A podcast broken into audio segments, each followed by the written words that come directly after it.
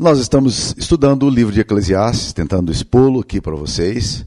Ah, alguns sermões já foram pregados, inclusive para te ajudar a entender a linha de pensamento do livro de Eclesiastes. E hoje nós vamos entrar no capítulo 2, versículo 18, que vai falar sobre o trabalho. Vamos lá. Também aborreci todo o meu trabalho com que me afadiguei debaixo do sol, visto que o seu ganho eu havia de deixar a quem viesse depois de mim. E quem pode dizer se será sábio ou estuto. Contudo, ele terá domínio sobre todo o ganho das minhas fadigas e sabedoria debaixo do sol. Também isso é vaidade. Então me empenhei, porque o coração se desesperasse de todo o trabalho com que me afadiguei debaixo do sol. Porque há, hom há homens cujo trabalho é feito com sabedoria, ciência e destreza. Contudo, deixará o seu ganho como porção a quem por ele não se esforçou também isso é vaidade e grande mal. Pois que tem o homem de todo o seu trabalho e da fadiga do seu coração em que ele anda trabalhando debaixo do sol? Porque todos os seus dias são dores, e o seu trabalho desgosto. Até de noite não descansa o seu coração. Também isso é vaidade. Nada há melhor para o homem do que comer, beber e fazer as, com que a sua alma goze o bem do seu trabalho. No entanto, vi também que isso vem da mão de Deus, pois separado deste, quem pode comer, beber ou alegrar-se? Porque Deus dá sabedoria, conhecimento e prazer ao homem que lhe agrada, mas ao pecador dá trabalho, para que ele ajunte e amontoe, a fim de dar àquele que agrada a Deus. Também isso é vaidade correr atrás do vento. Ok, o livro de, de, de Eclesiastes é um livro é, pessimista. Ah, Ed Renekiewicz afirma que o livro de Eclesiastes é o livro mais mal-humorado da Bíblia. Ele tem toda a razão. Porque esse livro, na verdade, é um livro que, que está sendo, esse autor está falando um pouco das reflexões dele, é, debaixo do sol. E quando ele começa a observar tudo isso, ele começa a ter uma visão muito negativa da vida, da história, é, das coisas que acontecem, até mesmo da alegria. Tudo, tudo para ele é muito complexo, muito complicado. E então o autor do livro de Eclesiastes vai fazendo as suas reflexões no meio desse distanciamento de Deus. E hoje o, o tema que eu queria abordar com você é a questão do trabalho. A forma como ele vê o trabalho, a forma como a Bíblia vê o trabalho e com a forma como você deve ver o trabalho. É, então quero começar com uma pergunta para você. Como é o seu trabalho? O seu trabalho é monótono? O seu trabalho é, é exploratório? O seu trabalho é repetitivo? O seu trabalho é cansativo? Ah, eu tenho estado eh, como pastor já ordenado, estou no quadra, eh, quadragésimo aniversário meu de, de, formatura. E uma das coisas que tem me feito muito pensar é essa questão da, do momento da aposentadoria. Quando é que será e como é que será a aposentadoria? Eu não entendo a aposentadoria como alguma coisa de parar, né? Mesmo porque eu nunca interpretei o meu trabalho como profissão, e sim como vocação. Mas ao mesmo tempo também começo a me perguntar é, qual é a hora de poder fazer as coisas de uma forma diferente. Um outro, outro tipo de abordagem que Deus certamente dará na hora certa em que Ele mesmo quiser. Uma coisa está muito certa no meu coração, eu nunca vou deixar de ser pastor, isso está muito claro.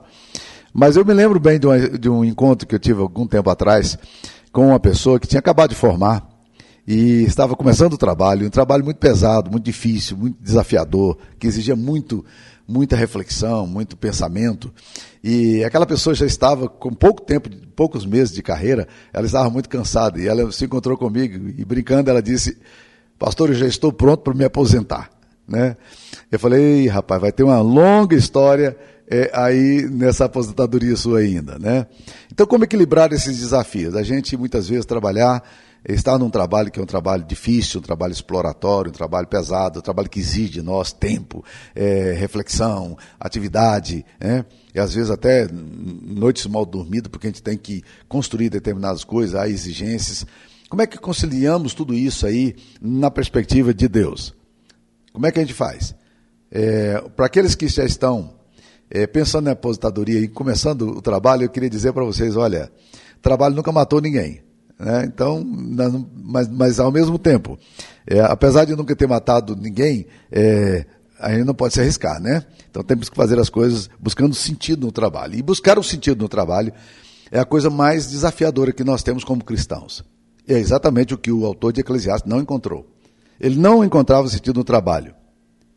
E eu queria desenvolver com vocês a visão bíblica do trabalho, contrapondo-se com esse texto que a gente leu, né?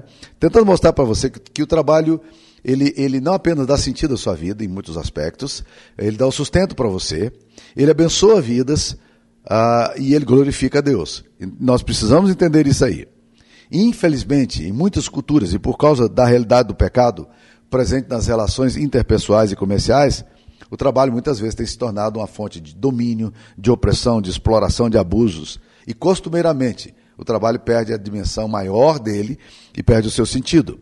O autor de Eclesiastes vai falar do capítulo 2, versículo 18, logo o primeiro texto que nós lemos. Ele fala assim: Olha, eu, eu, aborreci todo o meu trabalho que me afadiguei debaixo do sol.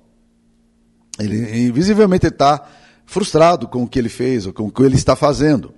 Ele revela um profundo desencanto e, e descreve o trabalho como algo frustrante, algo pesado, fadiga, desgosto. Né? E seu desabafo certamente descreve muita atitude e sentimento de muito, muitas pessoas em relação às suas próprias atividades. E por que, que isso acontece? Ah, acontece porque o trabalho perde sentido quando a gente não encontra o sentido maior o significado maior naquilo que a gente faz. Então, o trabalho precisa ter, como todas as coisas que a gente faz na vida, precisa ter um significado maior naquilo que a gente faz. E principalmente se você trabalha com serviços meramente repetitivos e monótonos, que levam as pessoas a apresentarem, a, a aposentarem o mais rápido possível. Há pessoas que estão doidas para aposentar porque elas simplesmente não conseguem mais trabalhar, ou elas não querem mais trabalhar. Eu creio que a aposentadoria é um direito do trabalhador e a Bíblia Sagrada fala muito sobre isso. Por exemplo, o tempo do trabalho de um sacerdote, ele ia dos, dos 30 aos 50 anos. Era de apenas 20 anos naquela época bíblica. Óbvio que você tem que levar em consideração que as pessoas viviam muito menos do que, do que, do que hoje, mas ao mesmo tempo a gente precisa considerar que não há nada errado na aposentadoria em si. O problema é a gente perder a perspectiva de, nos, de se ver como agente de Deus na história, de transformação social, humana, de construção. Né? E aí a gente perde a capacidade de, de ver os, os nossos talentos é, servindo a uma causa maior. E a gente vê o nosso, nosso trabalho, a nossa força de trabalho apenas como manutenção pessoal. A gente esquece que trabalho também é uma forma de glorificar a Deus, é uma forma de abençoar vidas. Então, o trabalho perde sentido quando a gente não encontra o maior significado naquilo que a gente faz. Né? Se nós não entendermos esse aspecto do trabalho, nós vamos perder a dimensão vocacional e sacramental do trabalho. Em todo o trabalho, na perspectiva cristã, há uma concepção de chamado envolvido. Então, a questão é, a questão não é quanto essa pessoa trabalha, mas a questão é quanto essa pessoa realiza. E quando se perde o significado do trabalho, os motivos para trabalhar tornam-se superficiais, é, ou mesmo só ganhar dinheiro, que de repente também não, representa a, a, coisa mais importante na vida da gente. Por isso, embora o dinheiro no trabalho seja um grande fator motivacional, e ninguém nega isso, ao mesmo tempo, nós temos que lembrar que o grande fator motivacional da vida não é o dinheiro. O grande fator motivacional da vida é, é aquilo que causa em você estímulo e entusiasmo para você fazer. Embora dinheiro seja importante, ele nunca será suficiente para te motivar se você está aí no trabalho que você está sempre sofrendo e experimentando revés. Paul Steve, que é o professor do Regent College em Vancouver, ele, antes de ser convidado para assumir a sua cadeira de teologia e espiritualidade, ele foi pastor. E posteriormente ele foi construtor de casa. Ele largou o pastorado e foi ser construtor de casa. E ele afirma que a sua crise inicial, é, quando ele saiu do, do pastorado, foi imensa. Ele ia se tornar empresário. Mas ele chegou à seguinte reflexão: o que eu estou fazendo é um trabalho sagrado, glorifica a Deus?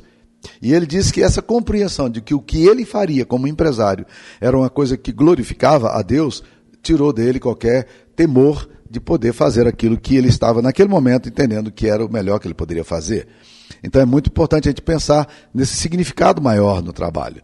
Outra coisa que eu queria dizer é, é que O trabalho perde o sentido quando você olha para o trabalho e você tem a visão mais negativa do trabalho. O autor de Eclesiastes, ele faz, ele usa uma linguagem muito irônica em todo o tempo, tempo que ele vai usar aqui. Né? Ele fala, olha, o problema é o seguinte, quando você trabalha, então tira aí a perspectiva sobrenatural da vocação, quando você trabalha e você enriquece, você ganha seu dinheiro, ele diz, o problema é que eu considerei e eu aborreci todo o meu trabalho porque eu descobri uma coisa eu descobri que tudo o que eu estava fazendo haveria de deixar para quem viesse depois de mim.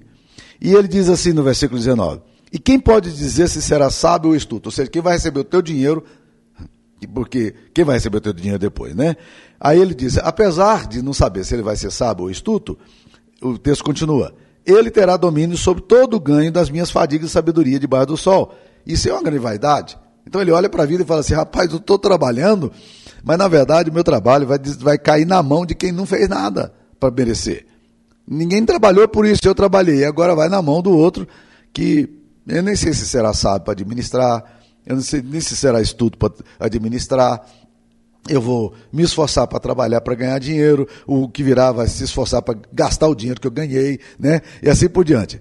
É, uma, uma amiga minha até ironizou algum tempo atrás essa questão do trabalho por causa do seu marido. Seu marido muito trabalhador, ganhando bom dinheiro, e ela um dia, meio que irritada e meio irônica, ela virou e disse assim: Sabe de uma coisa que eu descobri, Samuel? É que o meu marido, ele não gosta nem dele, nem de mim e nem dos filhos. Ele gosta é, é da nora e do genro dele que virá. Por quê? Porque ele está trabalhando, mas ele não desfruta o que ele tem. Né? E ele não deixa ele desfrutar porque ele fica com dificuldade para gastar o dinheiro que ele ganha. Então, ele está deixando para quem? Está construindo para quem? Para deixar para o genro e para a nora que ele nem conhece. Então, ele não gosta de nós, ele gosta do genro e da nora que ainda não conhece. Né? Então, na verdade, às vezes a gente corre esse risco. E é a ironia e a forma zombeteira que o autor usa aqui é exatamente para mostrar isso. Né? Você fica trabalhando para os outros. Segunda coisa, ele descreve o trabalho não como realização, mas como fadiga e até mesmo desgosto. Né? Ah, olha no capítulo 2, eh, versículo 20. Também me empenhei, porque o coração se desesperasse de todo o trabalho com que me afadigara debaixo do sol. E mais na frente ele fala no versículo 23, porque todos os seus dias são dores, o seu trabalho, seu trabalho desgosto. Até de noite não descansa o seu coração, também você vai dar. Ele está falando, olha, você vai para sua casa e você ainda fica pensando no trabalho, você nem de noite descansa. E ele descreve o trabalho aqui com palavras fortes. Ele fala que o trabalho dele era fadiga e o trabalho dele era desgosto, né? Então ele não descreve o trabalho dele como realização. Ele vê o trabalho, ele vê o trabalho numa visão bem pessimista e bem negativa do trabalho. É certo que há determinados trabalhos com dimensão laboral, é, de suor, perseverança, vontade, é, que exige muito de nós. Mas também, meus queridos, nós precisamos orar para Deus nos dar, mesmo que seja um trabalho duro, alguma forma da gente encontrar uma dimensão da realização disso aqui. A sociologia do trabalho ensina que o homem só pode exprimir-se e expandir-se na coletividade em que ele exerce a sua atividade profissional. Né? Eu estava conversando com, é, com alguém da família, é, cuja idade estava em torno dos 70 anos, algum tempo atrás. E olha que, que percepção interessante que ele teve. E ele tinha uma empresa de 30 funcionários.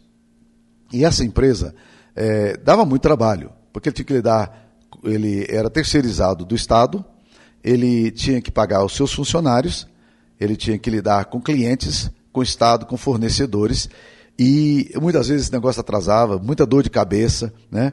O Estado não pagava no tempo. E um, um dia eu vendo a agonia dele, ele já com 70 anos de idade, eu virei para ele e falei: Meu irmão, não entendo você, cara. Você tem uma empresa aqui, você está ralando demais e, e, e, não tem outra forma né, de você aposentar, né? Ele falou: Samuel, se eu vender a minha empresa, e aí ele falou: Olha, eu vou vender a minha empresa por alguma coisa entre 6 e 7 milhões de, de reais. E o dinheiro que eu tenho é mais do que suficiente para eu viver o resto da minha vida, basta colocar numa aplicação. O problema é que quando eu olho para, para a minha empresa, eu lembro que eu tenho 30 pessoas aqui nessa empresa que dependem do trabalho. E quando eu olho nessa perspectiva, aí eu falo, rapaz, não faz muito sentido sair, como é que eu vou fechar, como é que eu vou mandar embora esses funcionários? Bem, de qualquer forma, ele não conseguiu caminhar muito tempo depois, ele acabou passando a sua empresa para frente, mas vocês estão entendendo? Às vezes, eu achei fantástica a visão dele. A visão dele de olhar no trabalho de uma perspectiva sociológica, de uma perspectiva de cuidado, de uma perspectiva cristã. Né? Não como desgosto e prazer e fadiga apenas, mas como alguma coisa que abençoa, que, que enche o coração das pessoas. Então nós precisamos eh, entender essas coisas aí eh, de uma forma muito clara. Terceira coisa, o trabalho se torna vazio quando o coração e a vida também encontram-se vazios. Que é o que a gente vai perceber aqui no capítulo 2, versículo 23, quando ele fala: Todos os seus dias, do dia do trabalhador, o dia do homem, são dores e seu trabalho desgosto. Até de noite não descansa o seu coração. Também seu vaidade. Presta atenção que fala: Todos os seus dias são dores. Não é porque ele trabalha que são dores. É porque são os seus dias são dores, é que o trabalho se torna desgosto. Está entendendo? Quando o coração da gente está mal resolvido, então tudo que a gente faz está mal resolvido. A Bíblia diz que para o aflito todos os dias são maus. Então, uma pessoa que está com o coração sem sentido, no vazio, como o autor de Eclesiastes, ao analisar a, as atividades dele, ele chega à conclusão: olha, tudo parece vaidade. Tudo não tem sentido nenhum, é correr atrás do vento. Todos os dias são dores. E, por essa razão, todas as atividades dele também são vazias, são fúteis, são sem propósito. Afinal, não é assim que vai acontecer. Se você está mal resolvido, o seu trabalho também vai estar mal resolvido. Em, em última instância, meu querido, o, o problema não é o que você faz, mas o problema é como você tem vivido e interpretado a sua vida. Bill Gates, um, um, músico americano que eu gosto muito. Ele tem uma série de, de, de músicas aí no YouTube, eu aprecio demais as músicas do Bill Gator. Ele um dia pegou um, uma, uma, um badge, uma coisinha do, que se usa para identificar o funcionário, e mostrou, o pai dele tinha trabalhado numa mesma empresa, na Home, nos Estados Unidos, por 37 anos. Todos os dias aquele homem saía cedo de casa para ir para o trabalho, para servir a empresa e trabalhar cerca de 8, 10 horas por dia, para trazer o sustento para casa e para servir o reino de Deus, porque ele era um, um fiel cristão. Então é interessante pensar nisso, num homem que faz uma atividade de metalúrgico, um homem que vai para o trabalho todos os dias, entretanto, é um homem que, que olha a vida e olha o trabalho com a disposição de servir, de abençoar, e é assim que acontece para aquele que tem um coração. É, é, na perspectiva da graça de Deus, o trabalho dele é um trabalho de bênção. Ele vai abençoar vidas, pessoas serão abençoadas. Imagine se isso acontece com nós, conosco cristãos, trabalhando em atividades simples ou complexas, trabalhando em empregos estaduais, municipais ou federais, ou trabalhando na escola, ou trabalhando é, é como empresário, você imaginou o que, que acontece quando nós nos resolvemos emocionalmente ou espiritualmente e colocamos aquela atividade nossa, tudo que nós fazemos para glorificar a Deus e para servir as pessoas? Como muda a perspectiva? Então, muitas vezes, quando as coisas se tornam pesadas, cansativas, ou as exigências se acumulam, nós muitas vezes começamos a pensar: será a hora de mudar de trabalho, de função, de cidade? Pense bem antes disso. Por quê? Porque há pessoas que acham que que pepino de horta nova é, tem gosto diferente. Não tem. Você vai, onde você for, onde qualquer trabalho onde você for, você vai encontrar pepino, dificuldade, problemas para resolver. Pepino de horta nova tem é, o mesmo gosto do pepino de horta velha. Mesmo que a horta seja nova e que o ambiente seja diferente. Tá? Então nós precisamos entender isso aí. Então, nós podemos muitas vezes mudar de área e geografia, mas se o coração da gente estiver ainda vazio, Todas as coisas que fizermos serão desgosto, canseira, enfado e vaidade, como o autor aqui descreve. Então nós precisamos, meus queridos, resgatar o sentido do trabalho na Bíblia. E eu quero começar com a compreensão é, é, é, que nós muitas vezes temos perdido, de resgatar o lúdico no trabalho. Resgatar o prazer do trabalho. Né? Lúdico tem a ver com alegria, com celebração, com contentamento. Olhar para o trabalho como algo prazeroso, às vezes parece um contrassenso pensar assim, mas não é. Apesar de todo o pessimismo com o trabalho, o, o, autor aqui afirma que ele precisa encontrar essa dimensão lúdica, porque ele fala: olha, nada há melhor para o homem do que comer, beber e fazer com que a sua alma goze bem do seu trabalho. Ou seja, olhar o trabalho assim como uma forma também de nos abençoar. E, e ele diz: vi que isso vem da mão de Deus, pois separado de Deus, quem pode comer, beber ou alegrar-se. Então nós precisamos encontrar a dimensão lúdica. Alguns anos atrás, eu vi o pastor Jonathan, do Vale da Benção, falando é, para missionários, e ele trouxe uma palavra que nunca me esqueci. Ele diz: em, geral, missionários vão para o campo, e quando eles chegam no campo, eles mandam as fotografias mais horríveis, do, das piores fotografias que ele quer encontrar, para gerar pena e compaixão naquele que ouve, né? E talvez para a manutenção do seu próprio trabalho. E ele diz, cara, por que, que os missionários não falam das coisas boas que, que Deus dá no campo? Do tipo da experiência até lúdica mesmo. Né? Aí ele fala que quando ele começou a trabalhar no ministério, ele foi para um campo missionário no Tocantins. Na época Tocantins, 50 anos atrás, tinha nada. E ele chegou em Tocantins, mas ele disse que começou a descobrir coisas fantásticas, por exemplo, as frutas que tinham no Tocantins, é, comer buriti, comer piqui, comer puçá, né? É, e ele começou a, também a descobrir a dimensão é, maravilhosa dos peixes gostosos que tinham ali, dos riachos limpinhos que tinham, da, do ar sem poluição, das pessoas maravilhosas. Então, meus queridos, quando você olha o lúdico no trabalho, né? Você, você começa a glorificar a Deus. Então, poucas pessoas estão encontrando espaço nas suas vidas para um santo hedonismo dessa coisa de fazer as coisas com prazer, encontrar alegria em Deus, né? Então é muito importante, importante olhar isso aí. Veja só, alguns anos atrás eu aconselhei um rapaz. Ele estava muito angustiado, porque a esposa dele disse, eu, depois de 12 anos de, de casado, com dois filhos, ela disse, eu estou largando você, estou indo embora. E ele me procurou querendo refazer a vida dele e ver se poderia de alguma forma ajudá-lo nesse processo. E ele diz, pastor, ele disse isso com lágrimas, pastor, a minha vida é só trabalho, pastor. A minha vida é do trabalho para casa, casa para o trabalho, trabalho para casa, casa para o trabalho. Eu olhei para ele com compaixão. Ele disse, ô oh, querido, sua vida não deveria ser da casa para o trabalho, trabalho para casa, casa para o trabalho. Isso gerou em você uma espécie de vitimismo. E você perdeu a capacidade de alegrar-se. Sua, sua vida deveria ampliar um pouco mais o leque. Você deveria entender que você vai para o trabalho para trazer para casa, mas para celebrar a vida. Por que, que você não fez? Vou para casa para o trabalho, do trabalho para casa, da casa para a igreja, da igreja para o cinema, do cinema para o restaurante, volto para casa, vou para o trabalho. Então, assim, essa coisa da gente colocar essa dimensão lúdica, senão a gente vai ficar que nem o filho mais velho da parábola do bom samaritano que olha para o pai e diz: Ah, quantos anos te sirvo aqui, sem nunca pedir nada, e o senhor nunca me deu um cabrito. E o pai fala: Filho, filho, tudo que é meu é teu, meu filho. Você não comeu churrasco, você não matou cabrito, porque você nunca quis. É porque você é ranzinza, você é avarento, você, você não queria fazer festa com seus amigos, mas as coisas eram suas. Eu nunca proibi você de fazer isso, era para desfrutar. Né? É muito interessante pensar, meus queridos, nessa dimensão é, é, é lúdica do trabalho. A gente precisa entender isso aí, tá?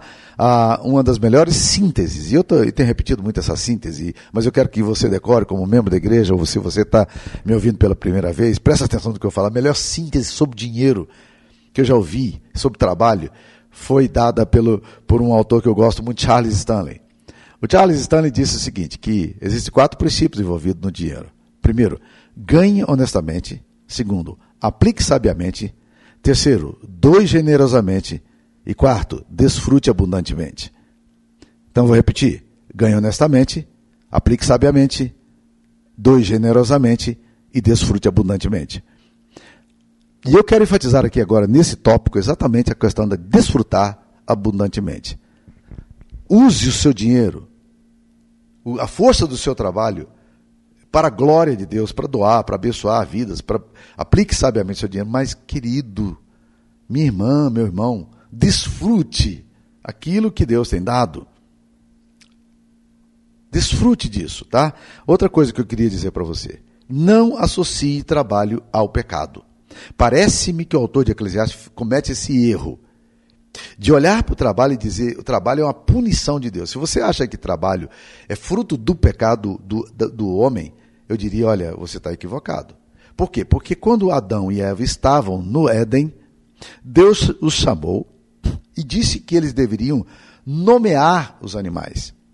E eram eles que deram nome aos, a cada um dos animais. É, eu acho que Adão errou, por exemplo, ao dar nomes complicados. Por exemplo, formiga, né? Formiga é um nome nome grandão, né, para um bichinho tão pequenininho, né? Elefante, eu acho que ele acertou, elefante, né? É só uma brincadeira, viu, gente? Mas presta atenção. O que eu estou querendo dizer é que é que lá no Éden Deus deu tarefas. Era trabalho. Não era um trabalho braçal, mas era um trabalho intelectual. Ele precisava pensar, para dar o um nome para aquelas pessoas, isso para aqueles animais. Isso é extremamente importante, tá? Então não associe trabalho ao pecado. Existem muitas culturas que são muito complicadas nisso. A reforma protestante veio trazer uma, uma visão muito clara sobre o trabalho e tirou esse conceito de que o trabalho religioso ele é mais importante do que o trabalho do que o trabalho é, é, é, é, é secular. Porque, em síntese, não existe trabalho secular, todo trabalho é sagrado. Né? Então, qualquer pessoa fazendo o que está fazendo, ela pode fazer para a glória de Deus e pode ser uma dimensão maravilhosa. Então, pense nisso aí. Né? O trabalho, olhe o trabalho nessa dimensão, nessa dimensão que você, que cada um de nós precisa, precisa ter. Mas eu quero concluir, meu querido irmão, falando, falando de um trabalho, é, é, pensando no trabalho como uma forma de glorificar a Deus. A Bíblia diz: quer comais, quer bebais, ou façais qualquer coisa, fazei-o para a glória de Deus. 1 Coríntios 10, 31. Faça para a glória de Deus. Tudo que fizermos, meus queridos irmãos, tem que ser para a glória de Deus. O seu trabalho deve glorificar a Deus. E o texto que eu li aqui de Efésios 4, versículo 28 diz: Aquele que furtava, não furte mais. Antes trabalhe e tenha com que acudir ao necessitado. Ou seja, é a forma que Deus colocou a gente para a gente poder expressar a glória dele. As nossas boas obras glorificam a Deus. O que você faz deve trazer glória para o nome do Senhor. Foi assim o trabalho de Cristo. Quando Cristo morreu naquela cruz, ele diz uma coisa que em João 17 que é meio enigmática. Ele fala: Pai, é chegada a minha hora, glorifica o teu nome no filho. Mas ele vai para a cruz. Ele vai para a cruz. Como é que ele vai glorificar o Pai na cruz? Era ali mesmo que ele deveria glorificar a Deus. A cruz era o lugar onde ele deveria trazer glória para Deus. E eu acho que é exatamente isso que a gente tem que começar a pensar. O trabalho da gente trazendo glória a Deus. Naquela cruz, Jesus trouxe glória ao Pai. Naquela cruz, Jesus levou os meus pecados. De tal forma que eu posso descansar no trabalho que ele fez. O trabalho foi dele.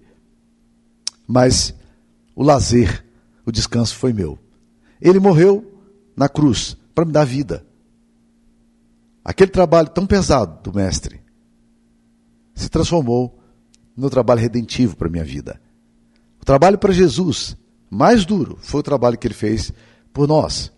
De tal forma que, o, é, que dois autores brasileiros é, escreveram uma música maravilhosa, o Jefinho França e o Josué Rodrigues, que diz o seguinte: é meu, somente meu.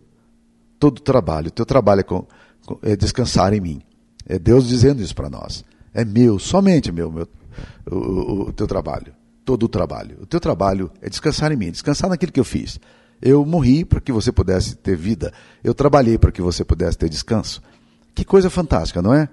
Imaginar que o trabalho de Cristo desemboque em alguma coisa tão positiva para a nossa vida. E que seu trabalho também seja positivo para a sua geração, para os seus filhos, para o seu coração. Que Deus te abençoe. Fique na paz.